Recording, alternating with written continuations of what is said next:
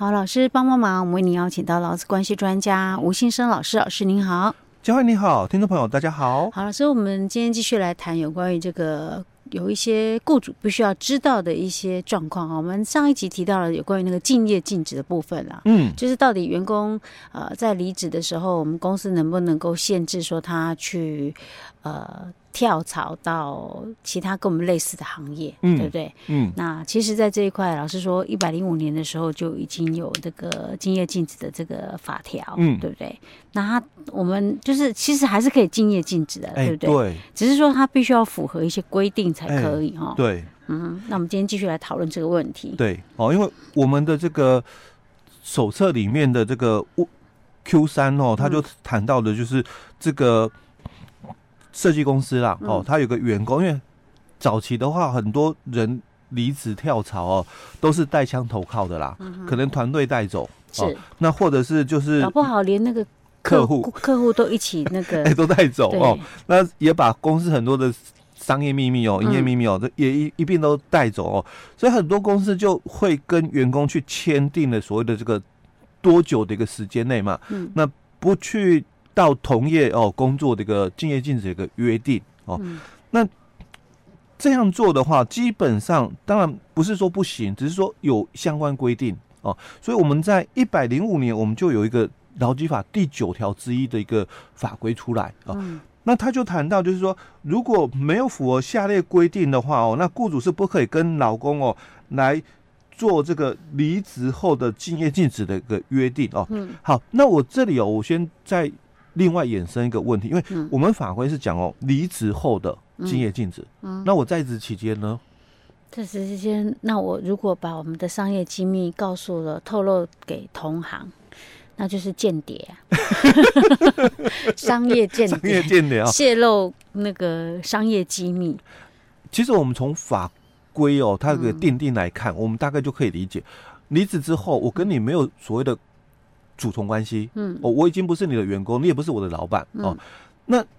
我都已经不是你的员工的一个情况下，嗯，我还要去遵守敬业禁止的一个约束嘛，嗯，那当然代表是在职期间，嗯，那就更不用说了，一定要遵守的。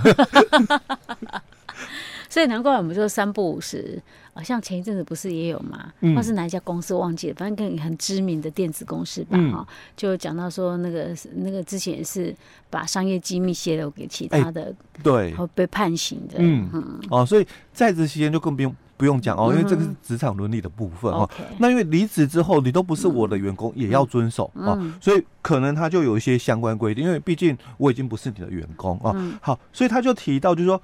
有。符合下列规定的话哦，那雇主哦才可以跟劳工来做离职后的一个竞业禁止的约束哦。那因为这里他讲的是符合下列规定，嗯，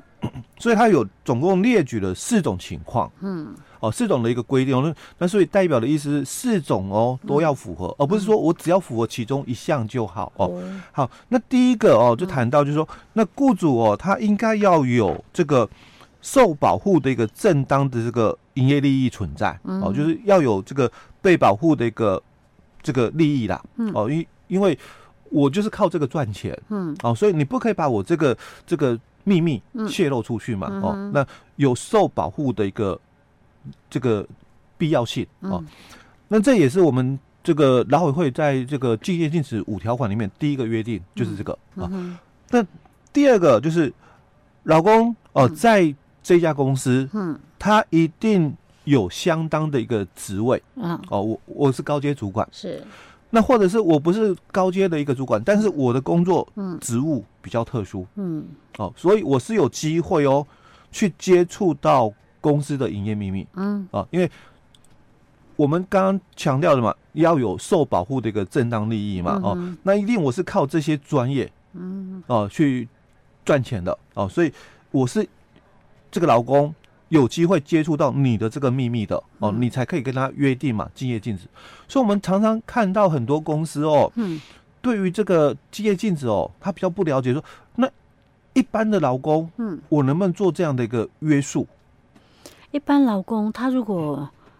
不会接触到这些营业秘密的话，你就不需要约束他啦。你干嘛去约束他？哎，对。因为很多人会有一个误会，的一个尤其是这个新手雇主了哦，他在我这边工作啊，搞不好被偷听到或什么样吗？嗯，那包括我们的这个报价机制，哦，那这个都是我的秘密才对吧？不。那个竞争对手，嗯，少个一块钱嘛，嗯哦，那那可能生意就被他们抢走了哦，哦，那所以这个应该也算吧，哦，但是我们的这个竞业禁止的规范里面哦，嗯，它是强调的就是说，他这个老公离职的这个老公，嗯，在在你的公司应该有相当的一个职位或职务，嗯，所以他是有可能接触到你营业秘密的部分哦，嗯，那我们劳基法对营业秘密哦。没有特别的一个解释，嗯哦，所以这个营业秘密到底涵盖什么样的范围？当然也可以参考，就是我们有一个营业秘密法的一个解释哦，嗯、那参考那边的也行了哦。嗯、好，那接下来他就第三个的要求就是，那你要。约束哈这个离职的这个老公哦，那竞业禁止的期间多久？嗯，还有这个区域哦，还有这个职业活动的一个范围及就业对象哦，那你要有合理的一个范畴，嗯哦，所以这个合理的一个范畴哦，我们在细则里面它也有解释到了，在我们劳基法的这个细则的这个七之二里面哦，它就有针对合理的一个范围哦，它做了一个说明哦，他说。禁止竞业禁止的一个期间哦，那你不可以逾越雇主想要保护的这个营业秘密的这个技术资讯的生命周期哦，嗯、那最长哦不可以超过两年，嗯。哦，那这个是期间的一个部分，所以看起来哦，好像大家就会想说，嗯，认为啦，那应该就是两年嘛，好，因为最长就是两年而已嘛，嗯、哦，所以你再怎么。定哦，我你定了三年就缩短为两年哦，嗯、那你定了这个四年还是一样缩短为两年哦，嗯、那也跟我们母法里面哦哦，我们母法里面这个也有提到，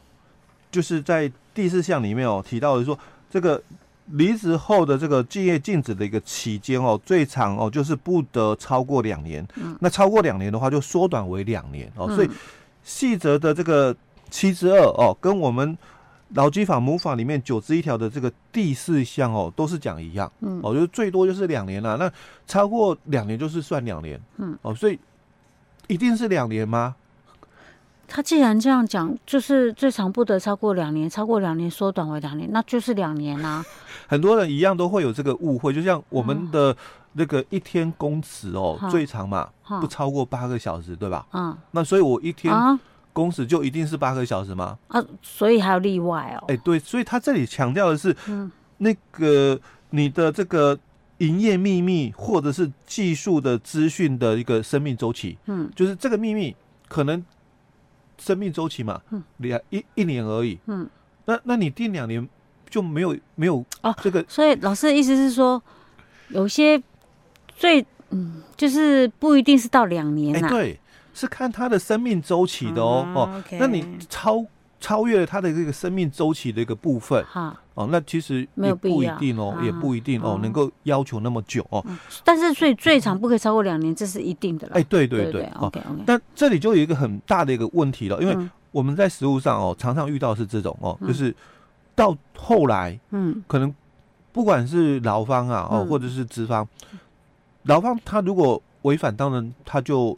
这个有一些相关处分的一个问题存在。嗯、那最常遇到的是，可能雇主觉得不需要了，嗯，因为当初可能跟你约定是两年，是，那之后可能觉得不需要了，因为生命周期嘛，嗯、哦，不到这么久，嗯，那所以我我我觉得我没有必要再付，因为我我们这个要给一笔那个补偿。金嘛，哦。那这笔补偿金，其实，在我们法规里面，它是讲说，你可以一次付，也可以按月给付哦。所以，我如果才按月给付嘛，嗯，当然，如果一次付的话，就一定是约定两年的了哦。那如果我是按月给付，我现在，我也觉得，嗯，我这个可能只需要一年就好。哎，对，因为我觉得现在大家都会了，甚至还都超越了。是，那我还要付这个每个月的经验，这样我会觉得我当冤大头。哎，对，没错哦。所以很多雇主哦，后来就不付了。好。啊，这样可以吗？哎、欸，其实哦，法规里面哦，他没有讲这个，哎、欸，没有讲这一段哦。嗯、那在实务的一个判决里面也很少有、嗯、哦，目前很少有这样的一个实务判决出现、嗯、哦。那在学者的这个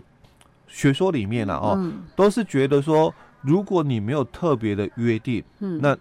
你们讲好两年就是两年，嗯，那你就是要履约完毕。哦。这是可是学者啊，哎，这学者说的，但是因为在法院的实务判决也很少有这样的一个案例在哦。那之前我一般可能搞不好，就一般那个离职老公他觉得哦太好了，那我可以赶快再去找别的工作。对。可是搞不好他觉得说，哎，你原本跟我约定两年，好，那这两年我没有办法从事相同的工作，我可能会选择去游学或干嘛的。对。我都已经好设定好两年时间游学，我的规划嘛。对呀，啊，这下子糟糕，只一年，你跟我说 sorry，我呃我我那个我跟你。停止这个约定，欸、对对，那我剩下一年，我要得自己吃自己 老本，因为打乱我的计划了。对啊，那或者是有些他可能是年纪大退休，嗯、然后我可能跟你约定了敬业禁止哦。是，那那因为我我早期可能体力什么的还行，因为六十五岁嘛，被你强制退休了嘛。嗯、那可能六十六岁还有人会用我，请去做什么技术顾问还是什么。嗯结果六十六岁了嘛，嗯，哦，那可能人家也觉得年纪大了，哦，可能也比较不需要，所以也影响到我。对啊，哦，这个都是有，而且你你都不限制我了，表示这个部分可能也比较普及，或者是大家都会了。我这时候也不再有优势了。对对对，优势不在了哦，所以这个是竞业禁止的一个期间呢哦，嗯，那可能会有的衍生的一些问题的一个部分。OK，好的，这是呃第。刚刚讲第三个，哎，时间的部分，时间的一个部分而已哦。OK，好，那之后我们后面还有的，对，好，那我们今天就先讲到这儿了哈。好。